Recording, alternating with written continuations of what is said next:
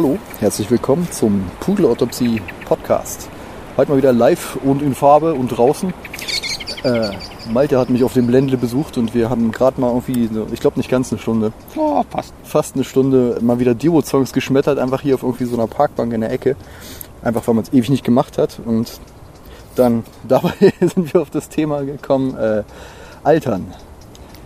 Ja. Weil ich weiß, ich weiß gar nicht, ob wir drauf gekommen sind, weil wir plötzlich gemerkt haben, Alter, das ist man gar nicht mehr gewohnt und man ist relativ schnell kaputt.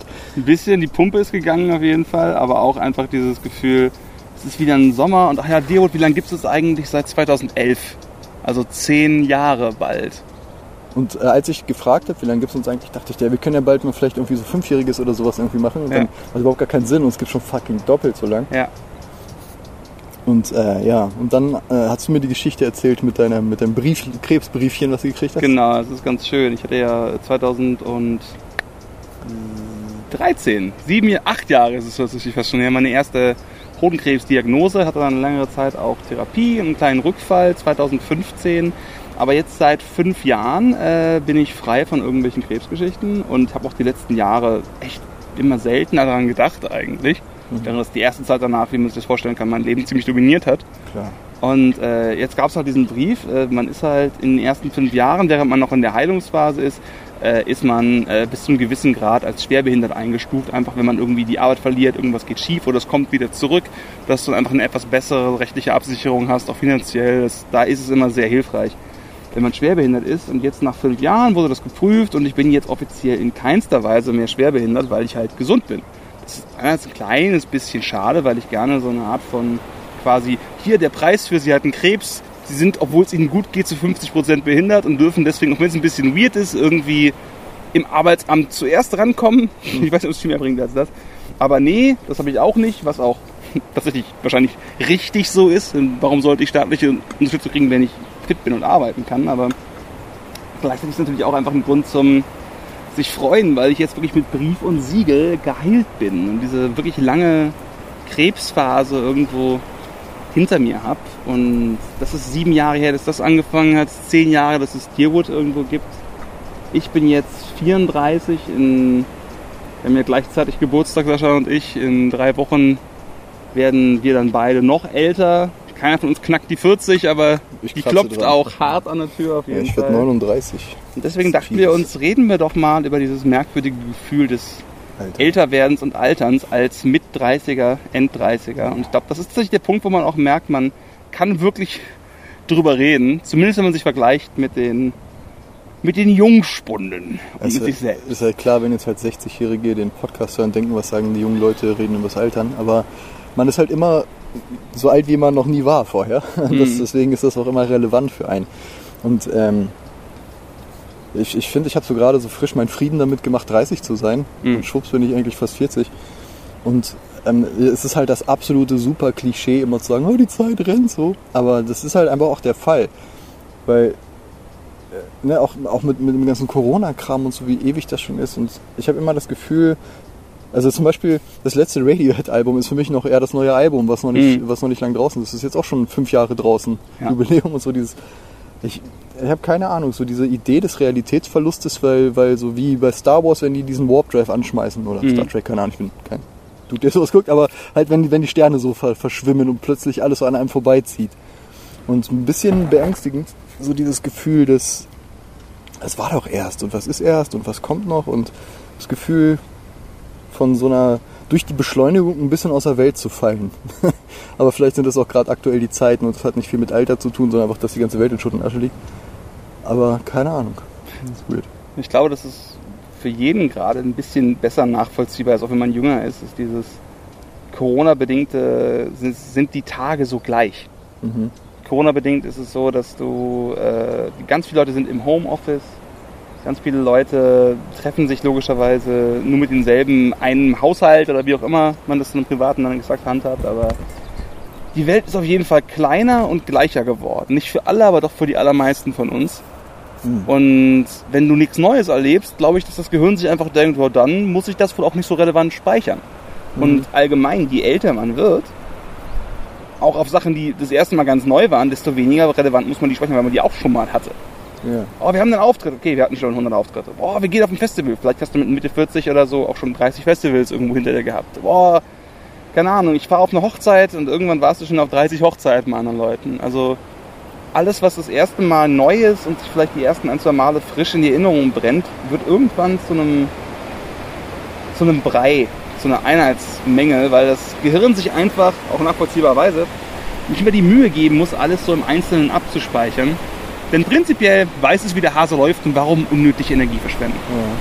Ja, ja es ist der Unterschied zwischen äh, Sehen und Anwesend sein und Erkennen halt. Ne? Also zum Beispiel, wenn du das erste Mal irgendwas siehst, nimmst du halt wirklich die Details wahr und so und irgendwann wird so nach und nach das Ding mit dem Konzept und der Idee ausgetauscht.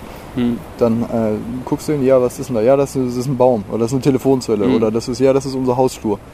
Weil, äh, also quasi diese Worthülse, die das Konzept für dich beinhaltet, überklebt quasi das, was du tatsächlich siehst. Das ist Ja. ja quasi auch der Witz an Kunst. Irgendwie ist halt, ähm, das, das wieder aufzuheben. Diese Selbstverständlichkeit und dieses, also quasi, hast du mal gesehen, wie eine künstliche Intelligenz, äh, wenn du durch so eine Kamera Live-Feed siehst, wie dann so diese, diese eckigen Klammern um Objekterkennungssachen sind und da ist dann einfach ein Label dran? Nö. Also du siehst dann halt irgendwie, was ich, da hier ist halt irgendwie so, so ein Bracket, würde stehen Baum, Pfosten, Mhm. Irgendwie sonst was. Und irgendwie ist das in unserer Wahrnehmung auch so. Und irgendwann sehen wir nur noch die Label und nicht mehr das Ding selbst. Weil wir halt, ja, das ist halt das und das. Jemand zeigt dir irgendwie ein neues Lied, ja, das ist halt so und sowas. Und ich glaube auch, äh, diese der man, von dem man vielleicht noch nicht realistisch bei 40-Jährigen reden kann, aber humorvoll doch schon so ein bisschen, also es lässt sich erahnen, dass man schnell dazu neigt, zum Label zu greifen und Dinge zu kategorisieren, um sich eben nicht damit auseinandersetzen zu müssen. Teilweise aus so einer Übermüdung, teilweise aus Bequemlichkeit und so. Und ich glaube, dass das dazu führt, wenn die Dichte der Labels größer ist, dass man irgendwann einfach nicht mehr auf der Welt ist, sondern nur noch in so, einer in so einem Abstraktum umherwandelt und sich dann wundert, warum die Seele verhungert. So. Weil du quasi immer nur noch äh, in, in Konzepträumen existierst. Genau. Hier, So du isst doch ein Eis. Schmeckst du wirklich das Eis oder gehst du hin und hast dieses Konzept von Eis, von ich esse Eis und du weißt eigentlich schon, wie es schmeckt, bevor du es isst? Schwer zu sagen. Also, Das ging ja von Achtsamkeit. So Ja, ja, quasi bisschen dieses vorher schon beschließen, was es ist, Dinge machen, weil man sie halt macht und so. Und ich glaube auch, da- das hat so seinen Sinn und Zweck irgendwo. Ich glaube, das ist nur wichtig zu gucken, dass das halt nicht so übermächtig wird. Gerade weil es, ich glaube, das ist so verlockend, weil es so Ressourcen schont. Und man muss sich dann nicht investieren und so. Ich glaube, es gibt so einen gewissen Punkt, wenn man älter wird, wenn man das einfach annimmt und sich dagegen nicht mehr stemmt. Auch ein bisschen. Also ich würde behaupten, dass bis zu einem gewissen Grad ist dieses von jeder Tag ist ein bisschen gleich, weil du hast alles schon ein paar Mal gesehen. Ich würde vermuten, dass das durchaus sehr beängstigend ist. Wahrscheinlich auch bei vielen Leuten so das, was irgendwann, vielleicht auch bei uns, mal gucken, die klassische Midlife-Crisis irgendwo auslöst. So, ich mache seit zehn Jahren das Gleiche und ich sehe quasi, wie ich die nächsten 20 Jahre das Gleiche machen werde. Und statt zu denken, dass jeder Moment eigentlich einzigartig ist, dass man quasi achtsamkeitsmäßig mit egal was du tust, tun könnte, fühlt sich an, als wäre deswegen alles fortgeschrieben und du würdest nichts Neues mehr erlegen und dann möchte man da vielleicht irgendwie ausbrechen. Aber so, ich glaube, ein recht typisches Phänomen in dieser Mitlebensphase zwischen 30 und 50 ist dieses, ja, das ist so und das ist auch okay. Also ja, ich fahre jedes Jahr auf demselben Campingplatz. Ja, ich esse immer dasselbe Gericht beim Italiener. Und ja, ich habe jetzt die eine Frau oder den einen Mann oder den einen Partner für dieses Jahr und wahrscheinlich für die nächsten 30 auch. Und wenn man einfach sagt, ja, das ist auch okay so, trotz dem Motto, ein bisschen Zufriedenheit statt Ekstase. Ja. Sicherheit annehmen und so quasi die, die, das furchtbar spießerische, kleinbürgerliche, ekelhafte, die Freude im Kleinen zu suchen, statt quasi immer wieder den großen Exzess. Das glaube ich gehört auch irgendwo dazu, dass man das einfach irgendwann mehr annimmt. Vielleicht auch, weil die Energie irgendwann nicht mehr da ist, wirklich jedes Wochenende drei Tage raus feiern zu gehen. Und, vielleicht auch ein bisschen, weil Sachen, ja, klingt ein bisschen anmaßend zu sagen, dass man die Sachen in ihrer Komplexität eher durchdringt als in der Jugend. Das heißt nicht, dass jeder, sobald er so und so viele Tage auf dem Buckel hat, jetzt plötzlich den Durchblick hat. Aber ich glaube, die Neigung ist dazu größer, dass man eben nicht äh, dieses Schwarz ist, ist ja auch wieder dieses Sopolski-Dingens, ne? Dieses Mhm. Schwarz-Weiß äh, quasi, diese, diese Teenage-Rebellion, nee, ich weiß schon, wie es ist, weil es fühlt sich so richtig an und deswegen habe ich recht. Und Mhm. die Alten, die da oben Faust in den Himmel reckt. Ähm, und ich glaube auch das, was du gerade angesprochen hast, dass diese äh, Geschichte von Routine und Sicherheit Und nämlich, äh, äh, du hast das ganz gut formuliert. Wie war das? Ekstase und das andere war, glaube Also ich. Zufriedenheit und Ekstase. Genau. Ich glaube, das ist ja beides quasi eine Suche nach Dopamin, ne? Mhm. nach Belohnungshormonen, nach, oh ja, das fühlt sich gut an. Und ähm, es kann durchaus sein, dass je nachdem, wie du verdrahtet bist, dass jeweils das eine oder das andere für dich wichtig ist. Weil ich glaube, manche Leute brauchen viel Neues, ne? Reisen, bla bla bla, sonst was. Oder ähm, wir zum Beispiel haben immer wieder tausend neue Projekte und neue Songs und Mhm. Ideen und müssen- müssen wieder immer was Neues machen.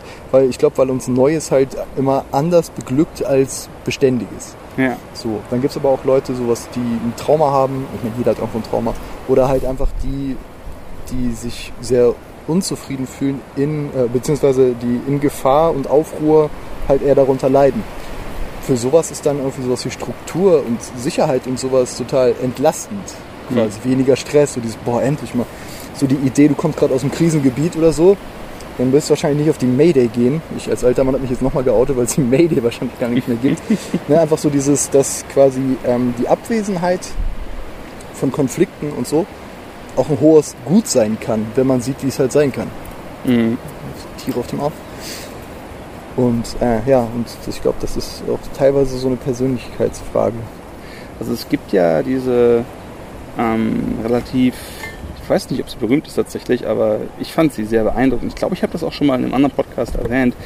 Diese sich mit dem Alter verschiebende Kurve, äh, was den, ich glaube, es geht um Dopaminausschüttung. Also von im Endeffekt in Anführungsstrichen Glückshormonen oder macht das, weil das ist gut, mach mehr davon Hormonen. Wie auch immer das im Körper jetzt genau genannt werden möchte. Auf jeden Fall das, was wir suchen, um uns schön zu finden. Ne, diese ganzen Dopaminkreisläufe. Und das, wenn du als Kind hast, hast du dieses Ding von, oh ja, wenn nichts Spannendes passiert, bist du erstmal zufrieden. In der Regel. Es gibt natürlich immer extreme Outlaw, jeder Mensch ist irgendwo verschieden, aber so als Grundsatz erstmal. Kindern, Grundlevel ist cool. Du hast ein bisschen Spaß, richtig, richtig geil. Du hast richtig viel Spaß, oh, noch geil, aber nicht viel geiler. Und das ist richtig geil. Sagen wir, mal, das ist so eine Skala von 0 bis 50 als Kind, Grundlevel 10, richtig viel Spaß 30. Also ein, oder ein bisschen Spaß 30, richtig viel Spaß 35 und äh, wenn du dann noch mehr Spaß hast, interessanterweise geht's wieder runter auf 10, 15 oder so. Es gibt so eine gewisse Menge an Excitement, wo Kinder einfach sagen, das ist zu viel. Okay. Als Erwachsener hast du das dann so, dass es einfach konstant eigentlich ansteigt. Aber mit grundsätzlich einem geringeren Level als Kinder. Ne? Grundlevel ist geringer, aber es ist immer positiv. Jetzt kommt die Scheiße als Teenager. Auch wieder im Durchschnitt, gemessen in ein paar Experimenten. Jeder Einzelne kann anders sein. Äh, niemand hat mehr Spaß als ein Teenager.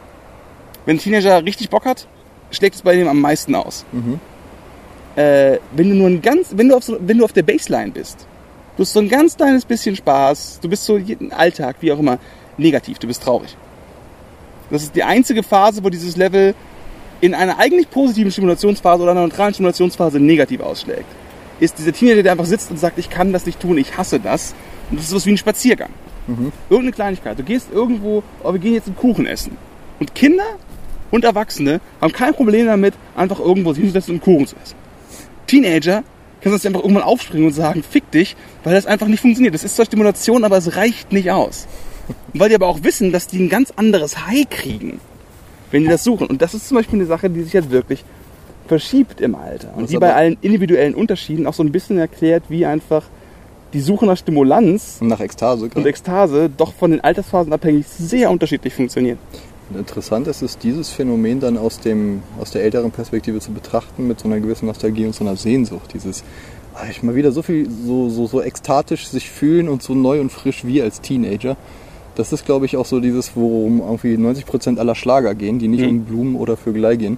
Ja. Ist halt irgendwie so, so diese Sehnsucht nach dem Vergangenen, was man quasi also so mehr oder weniger hormonell versperrt ist mittlerweile oder halt irgendwie Wenn du keine Drogen nimmst, wirst du wahrscheinlich bis auf so richtig krasse Tage wie, keine Ahnung, Hochzeit, Kindergeburt oder sonst irgendwas in der Richtung, nicht dasselbe Do Dopamin-High kriegen, was du hattest in, in deinem besten Teenager-Moment. Dieser Podcast ist gesponsert von N- MDMA. Äh, Von MDMA, let's fucking go. Wo übrigens wieder eine Studie rauskommt, die gezeigt hat, wie gut MDMA dabei helfen kann, äh, bei Leuten, die posttraumatisches Stresssyndrom zu haben, in Kombination natürlich mit einer Gesprächstherapie und Aufsicht und wie immer gilt, wenn du das alleine nimmst und du nicht weißt, was für eine Scheiße du nimmst, weil viele Pillen mit Kacke versetzt, dann ist es immer eine scheiße Idee, Drogen zu nehmen. Aber es ist doch krass, wie bei wie vielen Leuten bei PTSD in diesen Kontrollstudien das geholfen hat. Ja. Das ist echt verrückt. wie gut das tatsächlich manchmal anschlagen kann. Da macht auch dieser Begriff von Selbstmedikation irgendwo plötzlich mehr Sinn. Aber ja, in gewissem Sinne könnte es auch sein, dass Drogen dabei helfen können, dieses verlorene jugendliche High wiederzufinden. Aber ich meine, viele Jugendliche fangen auch mit Drogen an. Deswegen bin ich mir nicht sicher, ob das da eine klare ich Verbindung hat. Ich glaube, das ist eher ein universales Ding, das nicht nur für eine bestimmte Sache da ist. Hm. Auch schon die Kategorisierung mit äh, Drogen, Wirkstoff, Hm. äh, ist sich alles, was man irgendwie, ne, irgendwie so schon irgendwas, was dich stimuliert, ob es ein Erlebnis ist oder Ja. einfach Sonnenschein oder so, das ist halt auch wieder zu schwarz-weiß, glaube ich, das so in, in, in diese Kategorien zu packen, wobei Hm. eigentlich nichts anderes übrig bleibt, wenn man drüber reden will. Es ist ein bisschen so klar, all das sind Stoffe, genau wie Pflanzen sind auch Pflanzen, die die Photosynthese Shit bearbeiten und trotzdem ist eine Eiche was anderes als eine Butterblume. Das kann man wahrscheinlich bei Kaffee und hochkonzentriertem Heroin auch sagen. Ja, wenn du quasi genug aufs Detail schaust, kannst du eine gemeinsame Kategorie finden. Mhm. Absolut. Aber gleichzeitig darf man auch anders drüber reden. Ja, das war halt wieder so ein, äh, so ein Beispiel für dieses äh, KI mit den Klammern und Text. Ah. Halt, ne? Und äh, ich finde das auch irgendwie immer total wichtig, dass man weiß, dass, dass, dass man sonst nicht miteinander reden kann, wenn man irgendwie Kategorien, Text, Klammern, allgemein schon Worte und Konzepte, die musst du benutzen, um das überhaupt miteinander reden zu können. Und sobald man anfängt, das Wort für das Ding zu halten, das ist wie das, diese typische Fingerzeig auf den Mond, hat man glaube ich auch schon in tausend Mhm. Podcasts, ne, und dieses Karte- und Gebiet-Problem, dass du, äh, dass du, wenn du halt nur auf der Karte bist und nicht im Gebiet, dass dann, und ich glaube, das hat äh, viel mit diesem Älterwerden zu tun, was ich vorhin angesprochen habe, dass halt diese, dieser Rückzug in die Karte vom Gebiet, Ja. dass das teilweise irgendwie sehr problematisch werden kann in gewissen Sachen, weil man halt denkt, ja, so und so ist das Mhm. und die Komplexität nicht im, im Kopf hat. Und ähm, du hattest vorhin auch, ähm, noch bevor wir aufgenommen haben, äh, uns so als Berufsjugendliche kategorisiert, war man als Künstler und Musiker und wenn man eher so in dieser Ecke ist, Mhm. eh eher noch so zwischen den Welten steht. Wenn man jetzt sagt, okay, ich mache jetzt keine, ich meine klar, alle in unserem Alter ist halt dieses typische Ding, äh, Frau, Kind, bla, Job und wenn man halt diesen Lebensweg nicht geht, hat man immer irgendwie ein Bein noch in der anderen Welt. Und das ist auch interessant, weil jetzt ist äh, quasi vom biologischen Diktat, wäre jetzt halt so Zeit fürs nächste Kapitel. Mhm. Ne? So, Mutter Natur steht Ja. vor der Tür mit, mit, so einem, mit so einem Babykörbchen, Storchding in der Hand und sagt, so, jetzt aber. Und wir machen einfach nicht auf. So, wir ignorieren es einfach. Und ähm, was das mit einem macht, es wird sich halt auch noch rausstellen halt, ne? ob man irgendwann Ja. das Gefühl hat, ja, hätte ich mal oder so. Als Krass, als, als Mann hast du noch theoretisch 30 Jahre Zeit. Also auch wenn es niemand sollte mit 70 wahrscheinlich Vater werden, also erstmal für deine Spermaqualität, also fürs, fürs Kind ist es wahrscheinlich nicht geil, aber es geht theoretisch. Theoretisch, genau. Aber so die Idee, das ist ja auch wieder die Idee von was Neuem. Ne? So dieses, Das wäre dann eine ganz neue Rolle, ganz neues Leben, ganz neuer Lebensmittelpunkt. Und wenn man äh, für sich so entschlossen hat, ah, was, was, nee, nicht meine Nummer, ich will Ja. irgendwie, bin das viel zu merkwürdig zu. Und ähm, dann, dann ist das ja auch wieder nicht der Standardweg. So. Und es wird sich herausstellen, was dabei passiert. Ob das jetzt mit einer unendlichen Trauer später verbunden ist oder nicht. Hm. Aber bisher, yay! Nee, keine Ahnung. Also, aber auch das mit dem Älterwerden. Auch, dass das ein bisschen erwartet wird oder auch die typischen Rollen. Dass man aber auch als Künstler, Musiker, wie auch immer, Kreativschaffender eh so einen anderen Lebensmittelpunkt hat und dann auch nochmal anders übers Altern und so denkt. Und ähm, ja, aber auch was du meinst mit dem, ich immer mehr Medienprodukte, die ich konsumiere, merke ich, okay, das ist nicht mehr für mich gemacht, das, ich Mhm. resoniere nicht damit, das ist einfach für mich so Kiddie-Kram plötzlich. TikTok klappt nicht. TikTok oder einfach so gewisse Filme und Sachen, was, das ist mir dann immer alles so, so zu platt, weil ich das Gefühl habe, das sollen die nur das Gefühl geben von wegen, huh, du bist was Besonderes. Und also, wo ich das Gefühl habe, das ist so Jugendpropaganda. Äh, Nicht, dass ich da was gegen hätte, aber ich merke halt einfach, dass was wahrscheinlich bei mir früher vor die Knöpfe im Gehirn gedrückt hat, dass ich das voll geil finden würde.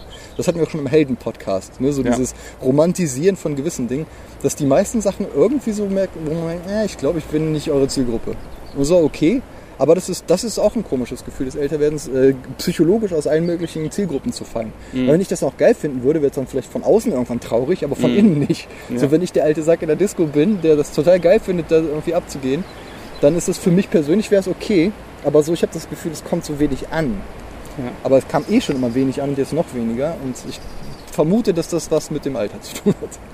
Also was auf jeden Fall im Alter noch passiert, wenn wir diesem, über, unsere Altersgruppe, also die nicht mehr Teenager reden, ist ja diese Entwicklung des äh, PFC, des präfrontalen Kortexes, die ja mit erst Mitte, Ende 20, je nach Mensch, abgeschlossen ist, sondern wirklich noch weiter wächst. Oder auch als Mann und Frau hast du ja auch andere Alterserscheinungen, auch physisch zum Beispiel ähm, graue Haare, Haare aus Nasen und Ohren und äh, Augenbrauen, die sich plötzlich entscheiden, nicht mehr in irgendeiner Weise bändigbar zu sein.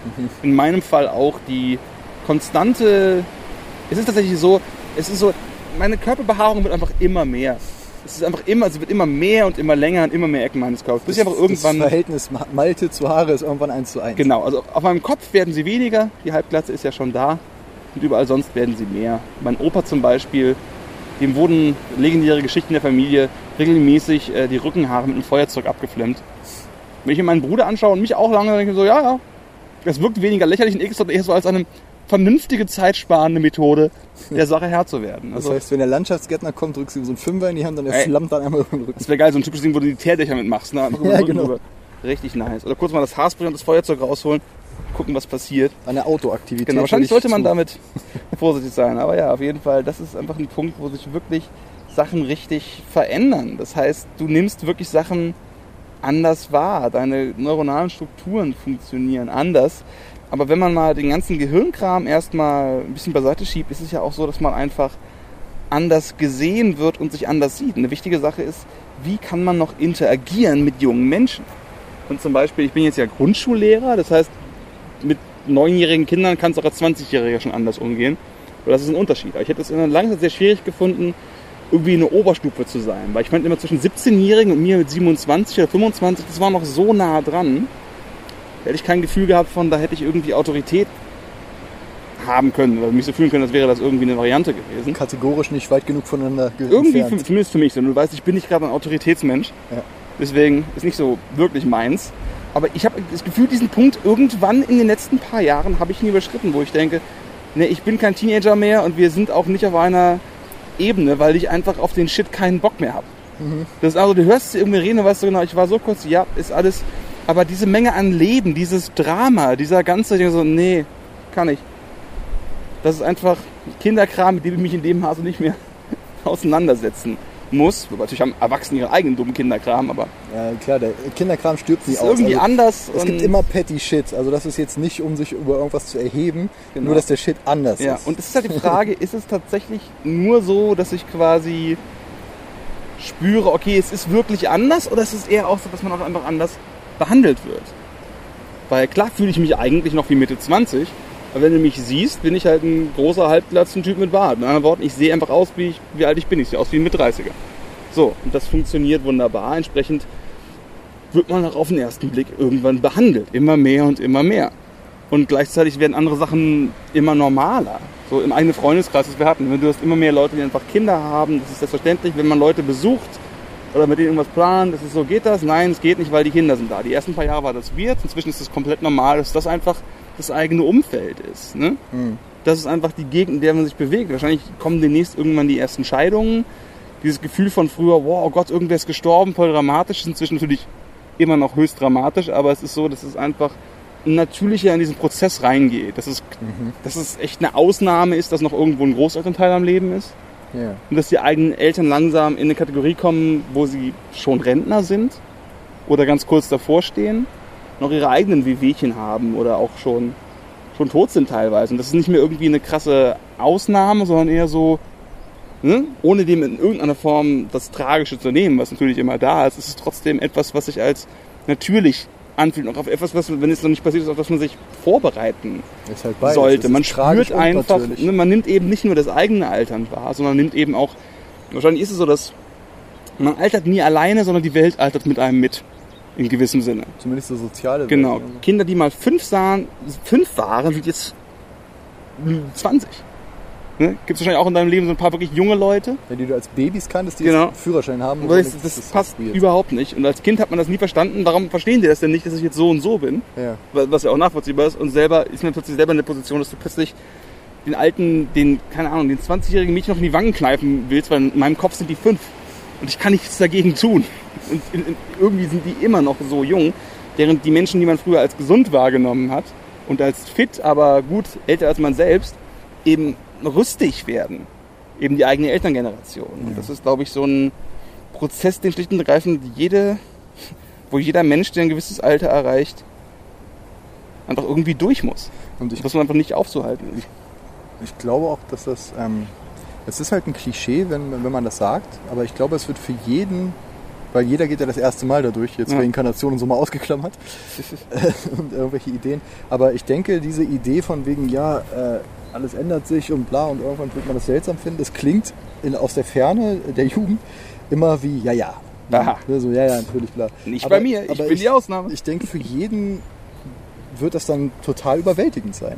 Weil, weil das Mhm. einfach ein großes Ding ist. Auch zu sehen, dass die Eltern älter werden und äh, äh, Großeltern so irgendwie, ne, wenn so Demenz kommt und solche Geschichten. Mhm. Und ich habe irgendwo mal den, den Satz gehört, so, man ist erst dann richtig erwachsen, wenn die eigenen Eltern nicht mehr da sind. Hm. Und das ist halt voll der traurige Satz, aber ich glaube mittlerweile zu wissen, wie das gemeint ist. Weil irgendwie ist egal, wie alt man ist, man Mhm. hat halt immer noch so eine gewisse Dynamik in so, in so einer Konstellation, in so einer Familie, selbst wenn man vielleicht jetzt andere Sachen übernimmt oder so. Ne? Und sich das in gewissen, ab einem gewissen Alter wahrscheinlich auch umdreht. So die, dieses um sich kümmern, um andere kümmern. Das Gefühl, es wurde sich mal um einen gekümmert Mhm. und dann kippt das vielleicht so langsam oder so. Und das ist auch alles normal, aber das ist trotzdem seltsam, weil das so ein bisschen dein, die Bassnote in deinem Akkord umstellt. So, das, was immer da war, das, was immer irgendwie Werte gegeben hat und so, ist dann plötzlich anders.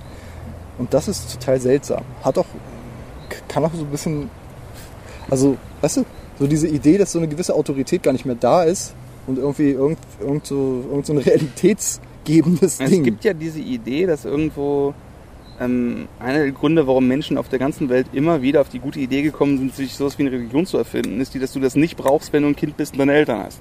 Mhm. Die Autorität, die alles. Ne, die Kinder sagen wirklich, mein Vater ist der Stärkste. Kinder sagen wirklich, meine Mama weiß alles. Das, das sagen die einem mit 8 und 9. Und ich weiß nicht, ob sie das ernst meinen oder nicht, aber es ist einfach so, nee, klar. Weil die verstehen die Welt, die wissen, was los ist. Und du weißt genau, im schlimmsten Fall rennst du zu Mama und Papa oder irgendeinem anderen Erziehungsberechtigten, wie auch immer, und die klären das dann schon, weil das sind Erwachsene. Hm. Und ich glaube, in gewissem Sinne ist diese Notwendigkeit, weil die- die- dieser existenzielle Taumel des Absurden, dass du merkst, dass es eigentlich keine, es gibt kein, kein Netz. Ja, ne? Wenn das- du das- fällst, dann kann es sein, dass du einfach nie aufgefangen wirst. Ist möglicherweise verstandesmäßig fast und emotional fast nicht zu ertragen. Ja. So, also von der Grundannahme, dass wie unser Gehirn funktioniert. Und wenn es die Eltern da nicht sind, dann ist es halt eben unser Religionsersatz. Also es ist quasi nicht, dass es zwangsweise so sein muss, aber es ist zumindest, finde ich, ein nachvollziehbarer Gedanke, dass es irgendwo, man, man schafft sich einfach diese Ebene, weil es ist schon so, dass Religion, Gott ist dann der Vater oder die Mutter, Gott, Mutter Erde, was auch immer du das nimmst, es ist immer als die Autorität dargestellt, der man sich auch als Erwachsener noch unterordnet. Oder das ist der König oder wie auch immer, das ist der Chef, aber irgendwie hast du immer noch diese Ebene von, wenn irgendwas kommt irgendwer und löst das dann für dich. auch und was mit weil, Verantwortung zu tun. ja, Verantwortung ist da ein ganz großes Thema. Das, vielleicht ist es fast nicht möglich, Verantwortung komplett zu tragen, sondern, oder, oder sagen wir mal, es ist zumindest schwer. Deswegen brauchen viele Menschen, und das ist keiner Weise negativ gemeint, sondern wirklich als grundmenschliche Eigenschaft, Mhm. diese Sache, an der sie sich immer noch irgendwie festhalten können. Ob das jetzt Eltern oder Gott ist. Und vielleicht auch nicht nur Verantwortung, sondern auch Sinn und Sinnstiftung. Weil solange es Leute gibt, die dich gemacht haben, müssen die ja irgendeinen Grund gehabt haben, Ja. dich zu machen. Und solange die den haben, gibt es diesen Grund. Und Mhm. wenn du aus dir selbst heraus existieren musst und eigentlich gar nicht Mhm. weißt, wozu, kann dich das, glaube ich, ganz schön existenziell fucken. Ja. Dieses, ha, I don't know, okay. Dieses lebenslange, egal ob die Eltern tot sind oder nicht, dieses, was tust du mit allem, was du tust, eigentlich will ich nur, dass mein Papa mir sagt, hier, guck mal, Papa, guck mal. Mhm. Hast du gut gemacht. Und irgendwo das fast alles andere im Leben irgendwie nichts weiter als das ist, als hochzuspringen zu sagen, hier, Mama, Papa, guck, guck, wie hoch ich springen kann. Genau. Und dann irgendwann halb abgelöst von äh, findet mich toll, potenzielle, äh, potenzielle Paarungsmöglichkeiten. Und das war es dann auch schon. Die potenziellen Paarungsmöglichkeiten ist auch ein guter Name für irgendwas. Ja, für so, für so einen deutschen äh, Indie-Film Ja. aus den frühen 2000ern. Genau. Tja, das, Oder ist, irgendeine App. Willkommen bei potenzielle Paarungsmöglichkeiten. das wäre immerhin ehrlich. So. Ah. Ja, ich glaube, dass man das Thema Altern gar nicht ausklammern kann mit Existenz und Sinn und den ganzen Kram. Mhm. Auch so, das Ding ist irgendwie Potenzial. Alles, was werden kann, alles, worauf man zielen kann, ist im Endeffekt, also erfahrungsgemäß meistens viel befriedigender als, also Das auf Ziele zu, sich zu bewegen, ist immer irgendwie befriedigender als Ziele zu erreichen. Und äh, alles, was werden kann, ist immer deutlich spannender als alles, was ist. Mhm.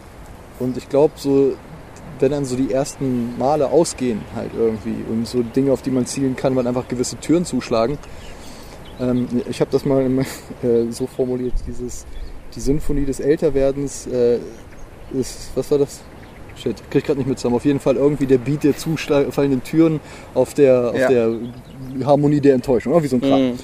Und so, dass man halt wirklich merkt, irgendwie, es fallen Türen zu. Wir hatten vorhin zum Beispiel das Ding mit den irgendwie, ne, Sportler, so in Mhm. manchen Sporten. Ich meine, wir sind jetzt beides nicht so die Superathleten, deswegen war jetzt irgendwie eine Profisportkarriere wahrscheinlich nicht so, nicht so äh, im Dingens. Wobei ich glaube, du hättest ein guter Ringer werden können mit der Statur. Möglicherweise. Oder Ruderer. Mein Vater sagt immer, wenn man so breites Kreuz hat, wäre das auch irgendwo gegangen. Oder Aber Torwart. ich glaube, ich glaub, für sowas muss man auch Spaß an Sport haben. Ja, das stimmt. Und ich glaube, das war bei mir einfach nie wirklich der Fall. Aber auf jeden Fall ne, ist da irgendwie oftmals schon mit 20, maximal 30 meistens so das Ding erreicht. Die berühmten Glory Days. Genau, so. Und ähm, also auch so quasi diese, diese, diese Rockstar-Fantasie mit dem frühen Auslöschen und äh, in die Legende eingehen. Man ist auch schon zu alt, um jung zu sterben. Ja. so. God damn it. Ja, also quasi, ich meine nicht, dass das jemals war, aber halt so diese ganze Mythengeschichte. Und so äh, auch zu sehen, wo man immer das Gefühl hatte, wo vielleicht Potenzial wäre, was aber irgendwie nichts geworden ist oder so oder noch nicht oder bla. Mhm. Also ich glaube irgendwie dieses, dieses fundamentale Gefühl der Enttäuschung, Mhm. was ja auch immer ein bisschen beinhaltet, dieses Enttäuschen. Es war eine Täuschung und die ist jetzt nicht mehr. Das kann ja auch durchaus was Positives sein. Mhm. Und vielleicht bin ich auch heute einfach nur so ein bisschen schwermütig. Aber so generell halt. Ich finde, dass das. Ich glaube, das Alter nimmt der Welt die Möglichkeit zur echten Romantik. Ich glaube, wenn man jugendlich ist, hat man, denkt man eben noch viel mehr in der Art, wie man sich die Welt vorstellt. Weil man sie nicht erlebt hat in vielen Bereichen, sondern weil man immer noch mit den Erwartungen, wie es sein wird, wenn man das und das erlebt. Ja. Im kleinen Sinne kann das sein Ehe, Heirat, im großen Sinne kann das sein, wie das ist, wenn man, keine Ahnung, ein Superstar wird, irgendwie zum Mond fliegt oder meinetwegen auch in den Krieg zieht oder irgendwelche Sachen, die auch durchaus eine merkwürdige romantische Konnotation haben können. ne? Es geht ja für jede Art von Konflikt, gerade wenn man die klassischen schwierigen Männlichkeitsbilder noch mit reinbaut, ist ja oft dieses, oh, ich könnte mich beweisen, ich könnte sonst irgendwas machen. könnte für irgendwas stehen. Genau, und das ganz viel von dem, was Romantik ist, glaube ich, ist ja diese Idee, wie es sein wird. Dieses Potenzial. goldene Bild, das Konzept, das Potenzial des Ganzen. Genau. Und fast alles, was man erlebt, ist schön, aber es hat nicht dieselben, es kann nicht dieselben Ebene haben wie die goldenen Himmelspforten, die man sich ausmalt. Was du meintest mit, dass der Weg fast immer schöner ist als das Ziel, was man irgendwo erreicht hat. Wenn man irgendwann älter wird, ist es so, dass einfach dieses, diese, dieses Bild einer Existenz frei von menschlicher Profanität, würde ich mal behaupten. Ne? Keine Ahnung, der, der Superstar oder der Supersportler oder was auch immer, je älter du bist, desto mehr Leute sterben, desto mehr Verdauungsprobleme hast du einfach. Mhm. Desto mehr Zippelein im Rücken, desto klarer ist dir, dass egal was du machst, irgendwann ist es vorbei. Und desto mehr hast du auch gesehen, dass Scheitern möglich ist und dass du merkst, dass dein Umfeld, ich meine, man glaubt irgendwie, wahrscheinlich glaubt fast jeder von sich gerade in unserer Kultur was Besonderes zu sein, in irgendeinem kleinen Maße. Und dann immer so, ja, ich habe so meine Nische, aber ne, bis auf die wenigsten Ausnahmen, zwangsweise werden die meisten von uns keine nationalen Superstars irgendwo werden. Und Oder Firmenbosse, wie auch immer. Und das ist so eine gewisse, älter werden ist immer auch eine Art von Entzauberung der Welt. Und also definitiv. Und was mit zu dieser äh, Entzauberung auch noch so ein Ding ist, ist, selbst wenn man sich erreicht, was man will, dann zu merken, dass das einen Scheißdreck ändert. Irgendwie. Also zum Beispiel, ich habe so super oft, ähm, ich habe so oft in, in, in also ich habe mir meistens kleine Ziele gesteckt, so dieses irgendwie, ne, nach dem ganzen Studium so dieses, ja, als Künstler irgendwie so gesehen werden Mhm. oder so. Wann ist das so, okay, dann trittst du irgendwo ein, oh, mal ausstellen, mal ausgestellt. Oh, wenn ich was verkaufen würde, so, dann, dann würde ich mich fühlen wie ein echter Künstler. Mhm. Verkauf was, okay. Hm. Und ja, mal selber was auf die Beine stellen, Bam Hardcore gemacht. Auch mal Auftritte spielen. Ich meine, wir haben, was weiß ich, wie viel, 20, 30, 40? 50, 60, keine Ahnung. Auf jeden Fall eigentlich mehr, Mehr als um die 50. 30. Für richtig krasse Bands ist es relativ wenig für unsere Verhältnisse. Wir Eben. sind zufrieden. Aber das war so, ja, darauf will ich hinaus mit Ja. diesem Zufrieden, dass es so, man, wenn man noch in dem, in dem Potenzial ist von diesem, oh, das mal machen Ja. und dann schreiben wir Songs, ne, das klingt ja alles so wie, Mhm. ist ja totale Spinnerei in dem Moment. Ja. So, wenn du nichts hast, so, okay, dann setzen wir uns zusammen und schreiben Songs und dann bewerben wir uns irgendwann, dann können wir damit spielen, dann hören das Leute und dann wird das total Du hast geil. immer noch diese Möglichkeit, vielleicht wird man ja noch entdeckt. Vielleicht wird man ja noch. Ich meine, das geht nie ganz raus wahrscheinlich. Ich vermute, ich meine, so Aber- ganz ohne Narzissmus und Ego ist es schwer, Kunst zu machen. Definitiv, aber das setzt ja auch voraus im Sinne von, dass dann durch diese, dieses Entdecken in Häkchen, diese Validierung und einfach mehr Aufmerksamkeit, dass Mhm. dadurch irgendwas gewonnen wäre. Das ist ja die große Illusion. Ja. Weil bisher selbst, das sind halt alles keine riesigen Schritte, Mhm. aber es sind halt immer mehr als nichts. Das, was ich meinte, es waren immer die Sachen, von denen ich in Momenten geträumt habe, habe ich dann irgendwann erreicht in irgendeiner Form. Ja. Und es war halt cool, aber es hat nie fundamental irgendwas an äh, dem geändert, wie sich das Leben anfühlt. Ja. So dieses, yay, jetzt stehe ich auf der Bühne und das ist jetzt cool. Okay, jetzt stehe ich nicht mehr auf der Bühne und das war cool und ich bin froh, das gemacht zu haben, aber ich bin immer noch der gleiche Typ mit den gleichen Gefühlen und dem, weißt du, so Ja, ich, du bist irgendwie auf, du hast irgendwie keine Ahnung, 300, 400 Leute vor dir, sowas in der Richtung, was für mich definitiv einer der größeren Auftritte ist und das lief gut. Und dann am nächsten Morgen putzt du dir die Zähne und denkst, oh ja, stimmt, ich war ja gestern irgendwo. Und Genau. es ist halt einfach nicht wirklich diese Wahnsinnsrelevanz mehr. Und ich vor allen Dingen, ich glaube, ich weiß genau, was du meinst mit diesen kleinen Zielen. Früher war der Gedanke, einmal auf einer Bühne stehen und ich werde für immer glücklich sein. Weil das noch nie gehabt, das reicht das so als Ziel von so einer Masse. das Ja, ist die Romantik dahinter. cool, ah, weil eben, ne, du, du, du denkst nur in den Konzepten und die sind halt, die bleiben golden, bis sie, das heißt, die sind ja nicht schlechter in der Realität. Das ist ja vielleicht auch ein Teil des Alters, dass man irgendwann damit dann klarkommt. Irgendwie, ist, man, es ist auch so ein, es gibt ja diese diversen Alterssinsprüche, aber irgendwo mit 20 glaubst du noch, dass du die Welt erobern wirst, mit 30 bist du deprimiert, weil du es nicht schaffst, mit 40 bist du okay damit. Das ist so typisch, ja, Ich okay. befürchte, dass das mehr der Wahrheit entspricht, als mir eigentlich lieb wäre. Ja, Aber das- genau, das, das ist dieses Ding, dass man jetzt halt merkt, okay, viele Sachen, äh, ich, ich äh, predige ja immer davon, den, den Prozess zum Ziel zu erklären. Mhm. Und das ist, finde ich, auch so ein bisschen der kleine Hack dahinter, dass man das halt so hindreht und nicht denkt, ja, wenn, dann, sondern finde Sachen, von denen du das Gefühl hast, dass du sich das gut anfühlt, wenn du sie tust und tust, Mhm. wenn es nicht gerade mal Mord ist, sondern irgendwie, ne, irgendwie, zum Beispiel, ich merke, es gibt mir total viel Musik zu machen, auch das, ne, dass wir uns gerade irgendwie nach so einem gefühlten Jahr oder so mal wieder hingepackt haben Mhm. draußen und unsere Songs gespielt haben, bis wir heiser wurden, weil wir alte Männer sind und nichts mehr können. ähm, Ich brauch mal einen Sauerstoff. das, das ist alles ne, super. Aber das kann alles nicht diese innere Zerrissenheit äh, lösen, die man eh in sich hat und wahrscheinlich Mhm. immer haben würde, wenn man halt ein melancholischer Mensch ist oder so. Ja.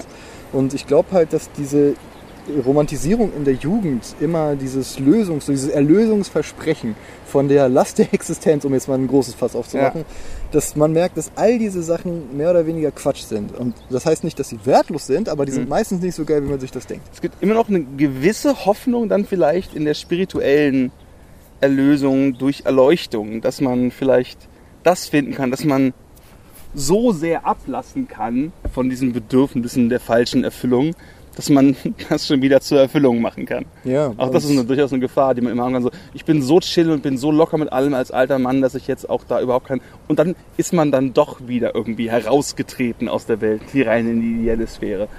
ja. ist eine eigene Gefahr. Und äh, ich weiß auch, dass, also das ist quasi ein Schicksal, was mir relativ klar bevorsteht. Sascha, ich weiß, du glaubst, du hast alles erkannt, aber kannst du deine. Nase bitte aus deinem Brot ziehen? Kann man. nope. Nope. Ich fühle mich da wohl. Brown nose myself today. Nee, also im Sinne von, das, das gibt ja auch eine gewisse Entlastung. So diese Idee, dass äh, ne, diese, ähm, dass das meiste Leid in einem selber einfach deshalb ist, weil man nicht annehmen kann, wie es ist, sondern dass man möchte, dass Dinge anders sind. Ja, es ist zwar cool hier zu sein, aber ich hätte jetzt gern das und das. Äh, ähm, ich habe warme Füße, die müssen jetzt kühler sein. Ah, ich habe Durst, ich muss was trinken. Ja, wenn mich doch nur mehr Leute hören würden, wenn Mhm. mehr Leute meine Kunst, der ganze Kram. Und ich glaube, also das ist ja eigentlich die aus der Erfahrung destillierte Wahrheit, ist ja so dieses, dass dich selbst die Ziele, die du erreichst, nicht, nicht großartig verändern. Hm. Und dass das Einzige, was halt wirklich erfahrungsgemäß cool ist, ist halt zu sagen, ja okay, genieß den Prozess, gucke, was geht und versuch Mhm. das zu machen. Sei kein Penis, steh niemanden, ne, irgendwie sabotier niemanden und alles ist gut. Ist auch komisch, dass Penis so negativ konnotiert ist. Sei Aber- kein Penis. Aber das ist eine andere, ein andere, anderes Podcast-Thema. Und also ich sehe durchaus was, das in dieser Non-Attachment-Geschichte zumindest äh, nicht im Absolut, weil das Mhm. ist halt Kram, aber dass, dass ich dadurch durchaus äh, eine, eine gewisse Entlastung da empfinden kann. Hm. Aber Vielleicht ist es leichter im Alter kein Penis zu sein, weil er etwas weniger Macht über einen hat. Ist auch interessant, eine Sexualität und Alter. Lust und Alter, also von anderen Sachen irgendwo getrieben zu werden. Und das ist mit Mitte 30, glaube ich, noch nicht so. Das ist eine Thema, wo ich denke, da kannst du dann mit 60 mehr wahrscheinlich drüber reden. ja. Oder mit 70. Aber es ist doch was anderes, Mitte 30 als 15 zu sein. Das ist mich so ausdrücken. Man ist immer noch voll drin irgendwo in der Welt. Aber genau, noch ist man eigentlich in der man, man, man kommt plötzlich an den Punkt, wo die eigene Sexualität und das, die eigene Partnerschaft mehr ist als nur, ja, du hast halt eine Beziehung, weil es sich schön anfühlt und du Bock drauf hast, aber du planst nicht wirklich damit. Plötzlich ist zumindest bei mir, ne, ich habe eine relativ frische Beziehung, kann schon so die Frage sein von, okay, ist es jetzt wie die letzten Jahre auch einfach nur so eine Beziehung ohne ein Ziel? Oder kann es schon sein, dass irgendwie in vier Jahren oder drei Jahren oder fünf Jahren, wie auch immer, dann da Familie irgendwo plötzlich draus wird? Hm. In der einen oder anderen Form. Das ist ein Gedanke, der einfach sich recht natürlich anfühlt, wo ich wahrscheinlich noch vor drei Jahren gesagt habe, oh Gott, jetzt ist es, keine Ahnung, ich bin Mitte 30. Ich habe so wenig, so wenig Neues. So diese, irgendwie, ich habe ja diese Textteile von Reinhard Grebe, ist so 30-jährige Pärchen, oh, oh, komm, wir machen Schluss oder ein Kind. Kann man aus, aus der Jugend ist es so lustig, so, haha, eigentlich sind die traurig und sie überspielen das so. Und im Alter ist es immer so, ja, nee, warum eigentlich nicht? so eine gewisse Gelassenheit gegen den eigenen Fatalismus. So, ja, ist es gut? Ja, kann es besser sein? Möglich. Aber habe ich wirklich die Energie, nach was Besserem zu suchen? Ne? Diesen Drang nach dem Perfekten? Weiß, ich weiß. Was, was heißt auch was Besseres? Genau, das ist so dieses Ding von, ah, grünere Felder. Ich, so, ich habe so viele Felder gesehen, sie waren immer irgendwo ein bisschen laugelb. Die meisten sind beige. Ja, irgendwie beige. Beige Felder. Das klingt ja auch ein Blumenfeldalbum. Falls es die noch gibt. Glaubst du, dass das Alter dafür sorgt, dass man als Mensch fast also von natürlichen Prozessen her akzeptiert, wo man ist? Gibt es so irgendwie so eine Art von, so einen Tick von wegen, okay, egal wo du jetzt bist, du lebst noch, jetzt kannst du so weitermachen. Dass du einfach sagst, so, und es ist egal, ob du jetzt Firmenboss oder Putzfrau bist. Ich, wenn man das jetzt zum Beispiel vergleicht mit irgendwie so einer Pusteblume oder irgendwie, irgendwie anderen Blumen, wo quasi die, der, der, der Samen noch irgendwo rumfliegt und, und Mhm. noch nicht weiß, wo er ist. Wenn er dann irgendwo ist und sich die Wurzeln so langsam ausbilden, macht es ja irgendwie evolutionär, würde es zumindest Sinn machen, das dann nicht mehr so super kritisch zu Mhm. sehen, weil du bist ja dann schon irgendwo. Ja. Ich, ich weiß nicht, ob das, ich denke mal, dass es altersmäßig so verteilt, dass es nicht bei jedem so ist, sondern dass es bei vielen Mhm. Leuten unterschiedlich ist, aber das ist generell wahrscheinlich schon erst, dass man im Alter eher gelassener wird mit Dingen und nicht mehr so diesen, diese Hysterie. Aber halt auch eben be- teilweise auch aus dieser Enttäuschung heraus, weil man halt merkt, dass vieles einfach, dass so viele Sachen kompletter Bullshit sind. Und ich Mhm. meine, das hat man in der Jugend auch schon gedacht, das ist Bullshit, Mann. Mit der Aber- Ausnahme von Essen. Essen und Schlafen wird immer besser. Ist man Und dass man einfach guckt, also viele Sachen sind doch einfach überhaupt nicht das, wofür sie immer hochgehalten werden oder so. Also auch, weiß ich nicht. Das ist schwer jetzt nicht zu verbittert zu klingen, also gleichzeitig. Verbitterung, würde ich sagen, gehört auch zum. Also, ne? Es ist schwer, als Jugendliche verbittert zu sein. Ja, ich kann das ganz gut. das ist die Sache. Also, Aber ist es dann Verbitterung oder ist es dann eher dieser Zorn auf die Welt? Anders, aber Verbitterung hat so eine gewisse nicht weggehende Fatalität in sich. ja. Verbitterung ist eine Art von, das Leben muss dich ordentlich enttäuscht haben, damit du wirklich verbittert werden kannst. Hm. Was für ein scheiß Schicksal das sein muss, ein verbitterter alter Mensch zu werden. Du bist nicht nur unglücklich, sondern du machst auch noch aktiv das Leben deiner Mitmenschen schlechter. Goddammit. Und vor allen Dingen, wenn man weiß, dass man da so gewisse Veranlagungen zu hat, ist es ein echter Kraftakt, dem diesem schwarzen Loch zu, so ein bisschen quasi sich dann so Mhm. lang zu klammern. Irgendwie, warum, warum ich wieder irgendwie zu diesen, zu den äh, Lobliedern auf irgendwie Non-Attachment und so komme, weil teilweise ist so, das ist ja auch teilweise so eine gewisse Ironie zur Existenz hin. Hm. Und die lässt ein bisschen das zu, dass man sein Leid vielleicht so ein bisschen weniger ernst nimmt oder keine Ahnung. Ich will auch nicht mehr so dramatisch klingen. Aber das ist halt einfach so, gerade wenn man irgendwie das Gefühl hat, dieses. Das ist, glaube ich, die Schattenseite von Potenzial. Wenn man das Mhm. Gefühl hat, in einem steckt doch noch so viel und man könnte doch. Und man hat noch so viel Energie, die man irgendwo reingeben kann. Mhm. Und wenn es doch nur irgendwas gäbe, X. Ja. So, und dann halt immer wieder gegen wahrscheinlich sogar die gleichen Wände zu rennen, weil man vielleicht auch zu, zu blöd ist, das zu sehen Ja. oder so. Oder vielleicht, keine Ahnung. Also das ist jetzt nicht nur äh, quasi, man selbst ist toll und die Welt ist doof und deswegen ist man jetzt irgendwie so dieser, dieser verlorene, fatalistische Held, sondern Mhm. einfach generell dieses Potenzial ist ja auch immer so dieses irgendwas, was sein könnte. Hm. Und wenn man aber das einfach nicht loslässt, immer noch, weil man, weil man im Inneren diese, diese Energie hat, das Mhm. kann auf der einen Seite natürlich ein sehr toller Antrieb sein, Dinge in die Welt zu setzen, was zu machen. Ja. Unter anderem 40.000 Songprojekte und sonst was. Ja. Auf der anderen Seite ist es auch was, was dich halt vollkommen wahnsinnig machen kann. Das ist auch ein bisschen die Definition von Wahnsinn, wenn man so quasi fies sein möchte. Ja, oder halt wenn, wie, wie, wie ein wildes Tier, was du irgendwie quasi in so einem Carrier zu, zu so einem, zum Tierarzt bringen möchtest, was einfach nicht aufhört durchzudrehen. Ja. Weißt du, irgendwie, es rackelt und dreht und bla, wo man denkt, du, komm doch mal runter. Und es bringt einfach nichts, aber es kann nicht aufhören. Ja. Ich So. glaube, es ist eine Frage von welches Ziel man dabei anstrebt. Weil wenn das eigentliche Ziel Erfolg und Anerkennung ist, dann macht es mehr Sinn, etwas auszuprobieren, zu merken, dass es nicht funktioniert. Nach einer gewissen Zeit, natürlich, du willst es lang genug probieren, um dir auch eine Chance zu geben, allem. Und dann wirklich was Neues auszuprobieren. So, das ist ein bisschen das, was wir quasi so als soziale Anerkennung irgendwo auch lesen würden. Das ist dann, ja, du kannst Musiker sein, aber wenn du mit fast 40 nicht davon leben kannst, dann hast du dich nicht, kann man so sehen, ne? Dich nicht entschieden, oft genug Neues zu probieren oder dich zu verbessern, sonst was zu machen. Und das ist dann so der, es kann den Nimbus des Steckengebliebenen irgendwo haben. Hm. Ne? Das ist zumindest denkbar. Ähm, Wenn das Ziel aber nicht darin besteht, genau dem zu entsprechen, dass du irgendwie in der Lage bist, die Kunst ins Monetäre zu verwandeln, sondern dann kannst du als Künstler dir dein ganzes Leben lang den er wurde zu Lebzeiten verkannt Schuh anziehen. Das ist extrem geil. Du Ja. kannst immer sagen, nee, ich bin geil. Und das werden die auch wissen, vielleicht 20 Jahre, nachdem ich tot bin. Und dann schreiben die noch in 100 Jahren über mich sowas in der Richtung. Und du kannst es halt nicht wissen. Und es gibt auch tatsächlich genug historische Beispiele. Ja. Du wirst nicht zu Lebzeiten als Fußballer verkannt. Also in gewissem Sinne gibt es das auch. Also zumindest musst du einen gewissen Erfolg haben, gehabt haben. Das ist in Zahlen zu Oder erfassen. gen- irgendwie in der Form, einfach weil sonst würdest du nicht in der Lage gewesen sein, da mitzuspielen. Als Schriftsteller, als Künstler, als Musiker wird deine Qualität nicht dadurch gemessen, dass du wirklich quasi im Zweikampf mit anderen Leuten irgendwo aufsteigst und die ausnockst. Sondern es ist dieses höchst fragile Kind der subjektiven Wertschätzung Hm. einer flüchtigen Angelegenheit. Und äh, dadurch kann man sich da als Künstler immer raushauen, was aber auch eine große Freiheit ist, weil du kannst quasi als Künstler voll in der klassischen kapitalistischen Kriegslogik sein von ich gegen die, ich will Erfolg und ich will besser werden und sonst was, ohne dabei aber gleichzeitig quasi die Welt schlechter machen zu müssen, zwangsweise. Ja. Indem du halt quasi mehr ausbeutest, das größere Haus haben musst, den größeren Wagen. Wenn das der Wettkampf ist, Ja. dann ist das, was du tust, planetarisch gesehen und generationsmäßig gesehen, schädliche Scheiße. Wenn es darum geht, der beste Dichter zu werden, kannst du trotzdem sehr traurig, deswegen, wenn du es nicht schaffst, aber Ja. zumindest geht es nur um Papier.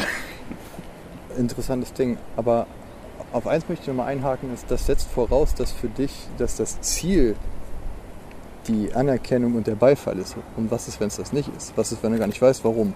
Mhm. Ne, weil wenn wir zum Beispiel angenommen, man hätte jetzt, würde jetzt sagen, ja, okay, ich meine, so viele Leute, die es in Häkchen geschafft haben, bringen sich um. Mhm. Irgendwie, weil es halt überhaupt nicht das Grundproblem löst. Mhm. Dass du kriegst dann halt irgendwie den Kopf getätschelt und sagt, ja, ist toll, was du machst, okay, gut. Und dann merkt man aber, okay, aber der Unfrieden bleibt. So.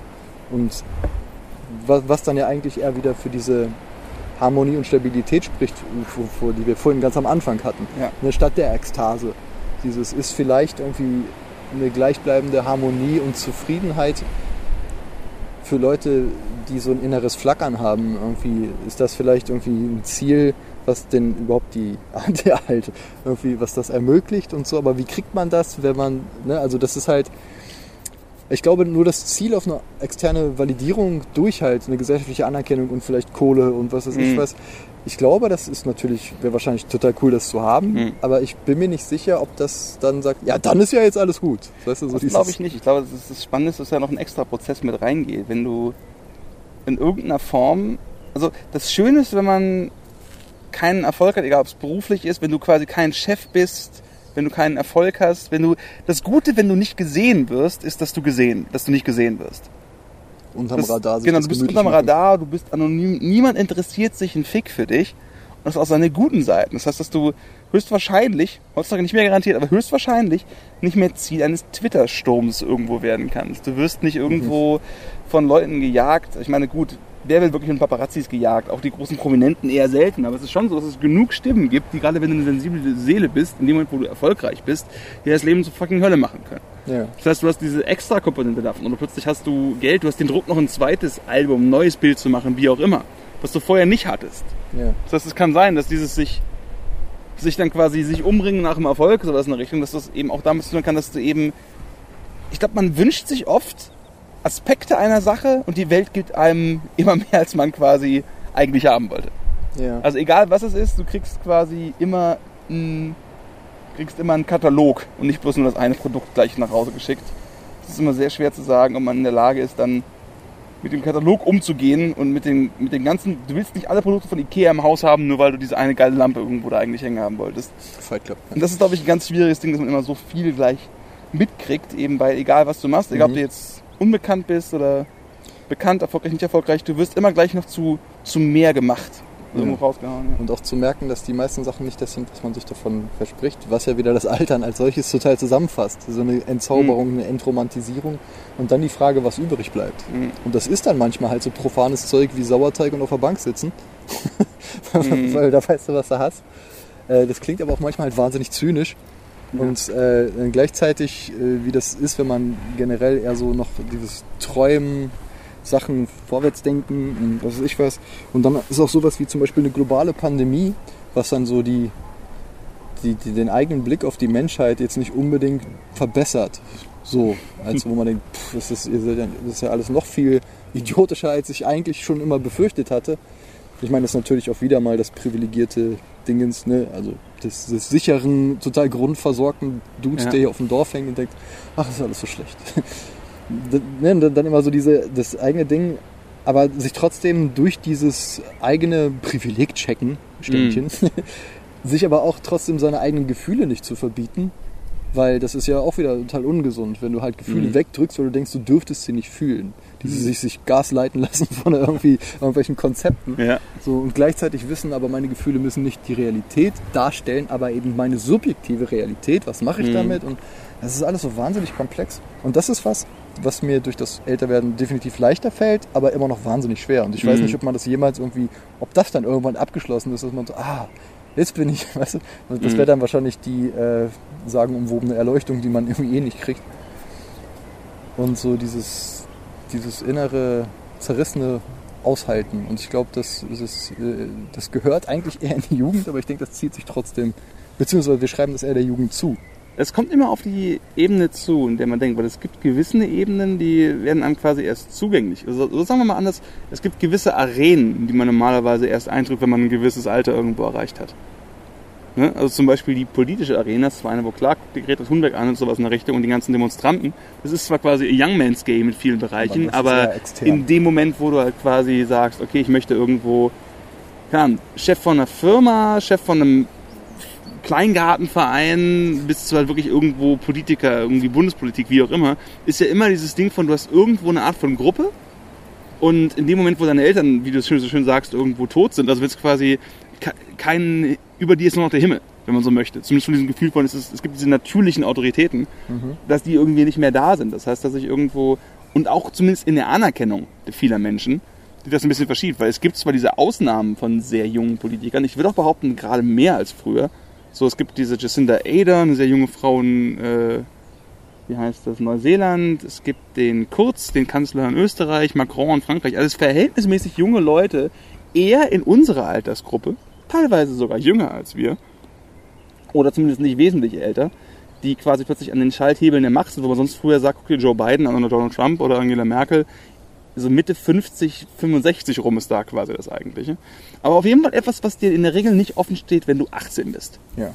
Ne? Das heißt, plötzlich hast du dann eine andere Art von Möglichkeit, dir das anzusehen und kann es auch anders betrachten. Als, ne? Das heißt, es, es, es schließen sich zwar gewisse Türen, aber es öffnen sich auch neue Falltüren, wenn man so möchte. Die man auch wieder reinrattern kann und wo aber auch eine gewisse Art von Relevanz plötzlich irgendwo da ist, würde ich behaupten. Oder was ist Relevanz, aber es ist keine Unmöglichkeit mehr. Es ist einfach plötzlich eine Idee von, ja, man könnte sich jetzt entscheiden, sowas in der einen oder anderen Art zu verfolgen.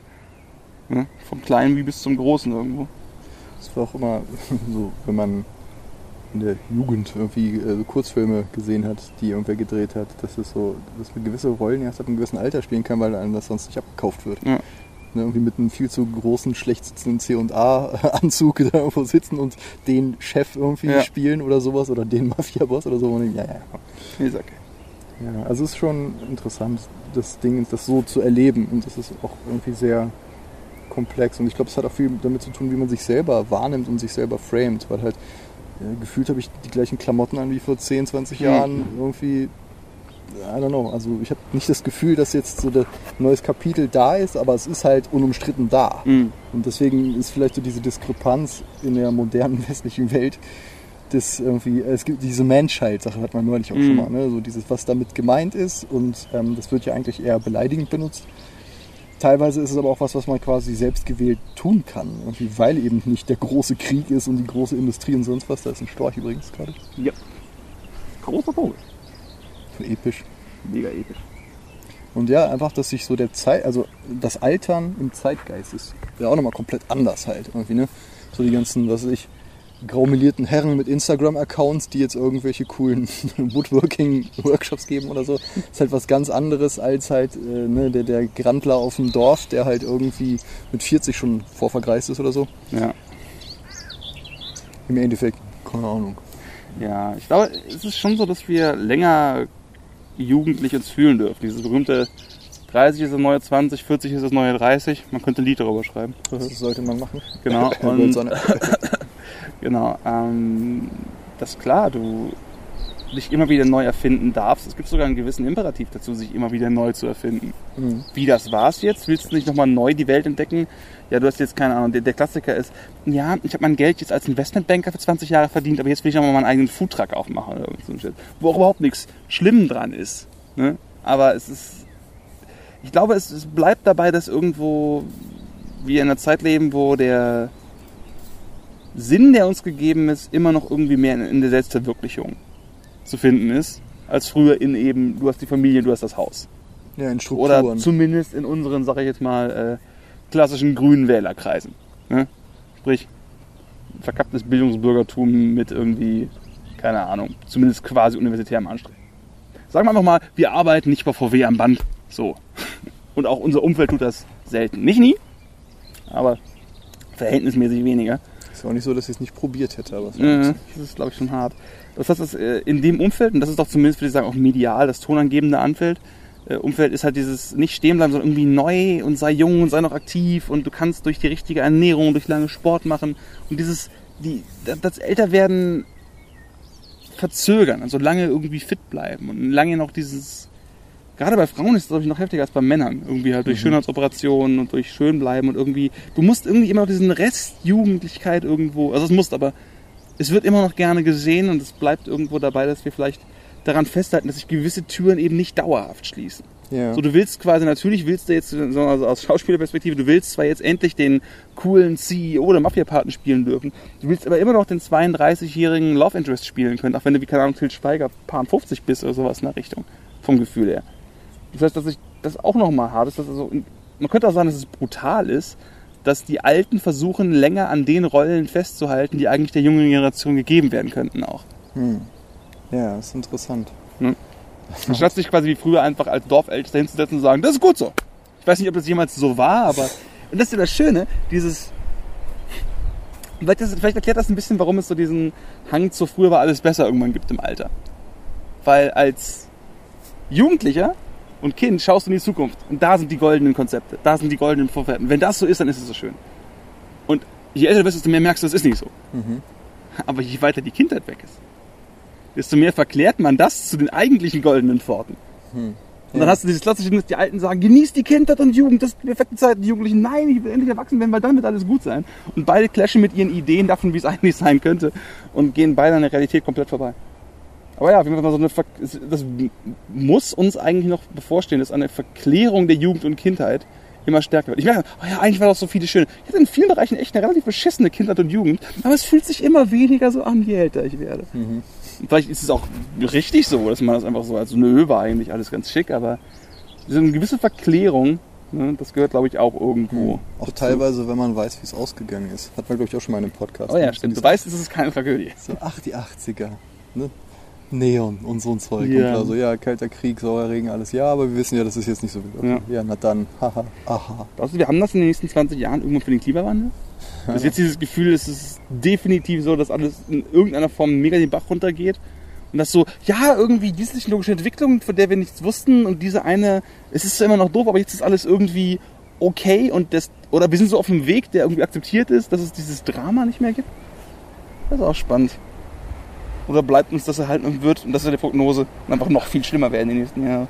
Was auch interessant ist, ist, dass man als kinderloser Herr mittleren Alters die Zukunft vielleicht anders betrachtet, als weil man irgendwie keine Chips im Spiel hat. Dass man Mhm. denkt, alle Leute, die ich mag, sind dann eh tot. Ich habe jetzt keine neuen gemacht. so, also jetzt auch so, so ein egoistischer nach mir die Sinnflut-Gedanke. Also nicht als, als ökologisch irgendwie denken und äh, verhältnismäßig nachhaltig denkender Mensch, denkt man ja eh nicht so jetzt im Sinne von Mhm.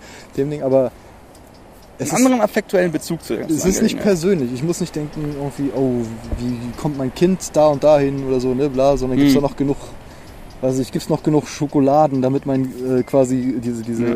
äh, ne, Schokobohnen, damit mein Kind das, das, Mhm. das haben kann oder ne, verbrennen wir alle unter dem Ozonloch, sondern ja, keine Ahnung. Also ich glaube für die Midlife Crisis ist es eh schon zu spät, weil statistisch gesehen haben wir vielleicht nicht mehr so lange, wie wir noch hatten. Und dann ist der Drops auch gelutscht und gut ist, keine Ahnung. Also ich weiß nicht, ob man könnte das dann natürlich auch zu einer gewissen, äh, zu einer gewissen Entspannung führen. Auf der anderen Seite kann das auch dazu führen, dass man extrem unsportlich wird und denkt, ja, da, da mache ich jetzt nur meins. Ne? Und Ja. wir holen uns alle fossilen Brennstoffe mit die größten, fahren tausendmal in Urlaub und scheißen auf alles und ist nicht leicht. Ja, ich glaube, da, das ist auch so ein Faktor vom Alter irgendwo, dass du in der, also was genau passiert mit dem Gehirn, wenn dieser, du denkst über die Sachen rational nach und bildest deine Muster und ordnest alles irgendwo ein, präfrontale Kortex sich irgendwie später erst entwickelt. Sorgt das dafür, dass wir echt klüger werden und weiser? Oder ist es eher so, dass egal wo du steckst, es dafür sorgt, dass du quasi eben siehst, nee, es ist gut so wie es ist. Beziehungsweise kann es sein, dass wir erst im Alter in der Lage sind, die absoluten Widersprüche der Logik, die wir eigentlich unseren Kindern geben, die einfach auszuhalten und gar nicht mehr darüber nachzudenken. Hm. So quasi innerlich das Rationalisieren des Bullshits absolut dazu, dazugehören.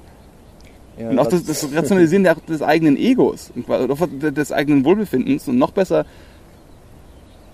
des Grundes quasi nicht auf alle zu achten, weil du plötzlich deine Kinder hast, die du achten sollst. Ich glaube, es ist so klar willst du, dass die Welt gut ist, aber du willst schon das Haus für die Kinder, damit die draußen spielen. Du willst schon das Auto, damit du sie überall hinfahren kannst, sowas in der Richtung. Es ist wesentlich einfacher, das eigene Verhalten asozialer zu gestalten, wenn du es nutzt, um das Leben ideal zu gestalten für Menschen, die dir sehr nahe stehen. ja.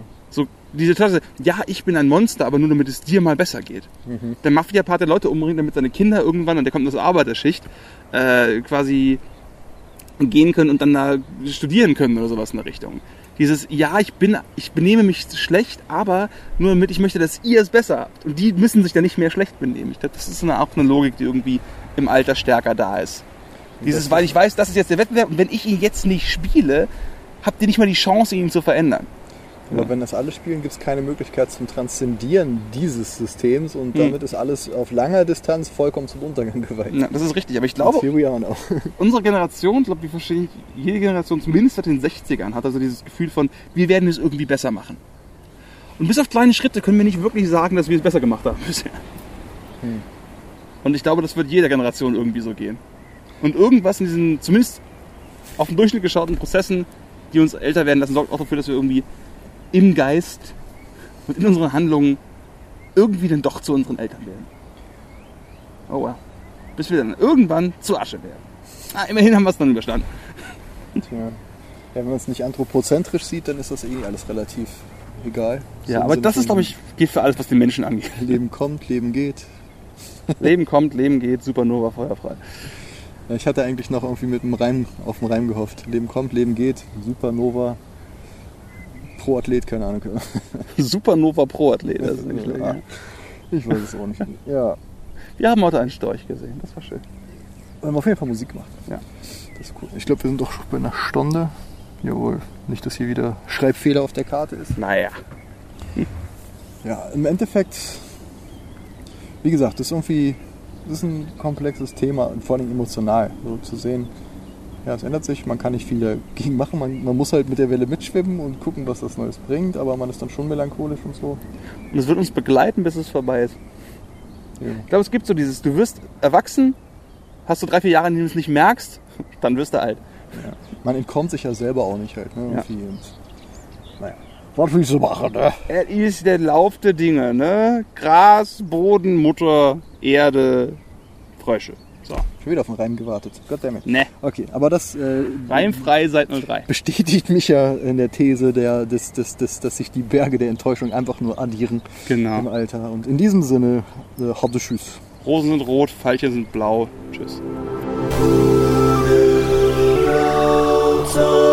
Gute